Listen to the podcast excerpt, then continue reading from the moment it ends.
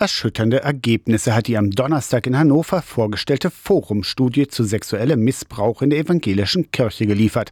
Drei Jahre lang hatten unabhängige WissenschaftlerInnen über sexualisierte Gewalt und Missbrauch in evangelischer Kirche und Diakonie geforscht und dabei über 1250 Beschuldigte und mindestens 2225 Betroffene ermittelt. Das Ausmaß an sexualisierter Gewalt gegen Kinder und Jugendliche innerhalb der evangelischen Kirche ist damit weit größer als bisher bisher angenommen. Alle im evangelischen Bereich tätigen Personen wurden untersucht, sagt Studienkoordinator Martin Watzlawick. Alle, von denen wir etwas haben, Pfarrpersonen, Jugendleiter, Erzieher in Diakonie, alle gucken wir uns an und melden. Aber auch aufgrund der unterschiedlichen Datenlage lassen sich hier keine seriösen Vergleiche ziehen. Aber es ist die Spitze der Spitze des Eisbergs. Es ist noch nicht mal die Spitze. Wegen der schlechten Aktenlage rechnet das Forscherteam mit einer hohen Dunkelziffer von dreieinhalbtausend Beschuldigten und über 9000 Betroffenen.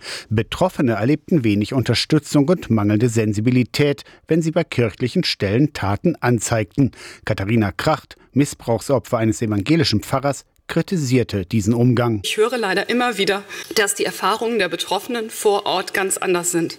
Dass klar wird, dass der Mangel an Kompetenz in der Aufdeckung und Aufarbeitung in den Landeskirchen genauso wenig ein Einzelfall ist, wie es die sexualisierte Gewalt war. Auch die evangelische Kirche in Mitteldeutschland vermutet eine höhere Dunkelziffer als die bekannten 49 Beschuldigten und 125 Betroffenen.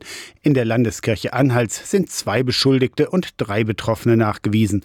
Sowohl Forschungsteam als auch Betroffene fordern und empfehlen unabhängige Instanzen für die Aufarbeitung. Die Kirche ist für die Betroffenen Betroffenen kein Gegenüber. Es braucht externe Fachleute, auch von staatlichen Stellen. Es braucht externe Beschwerdestellen und auch eine extern organisierte Betroffenenpartizipation. Es geht um höhere Anerkennungszahlungen.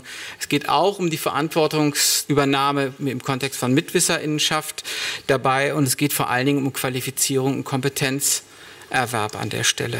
Im letzten Herbst haben Diakonie, Evangelische Kirche in Mitteldeutschland und Evangelische Landeskirche Anhalt eine gemeinsame Meldestelle eingerichtet.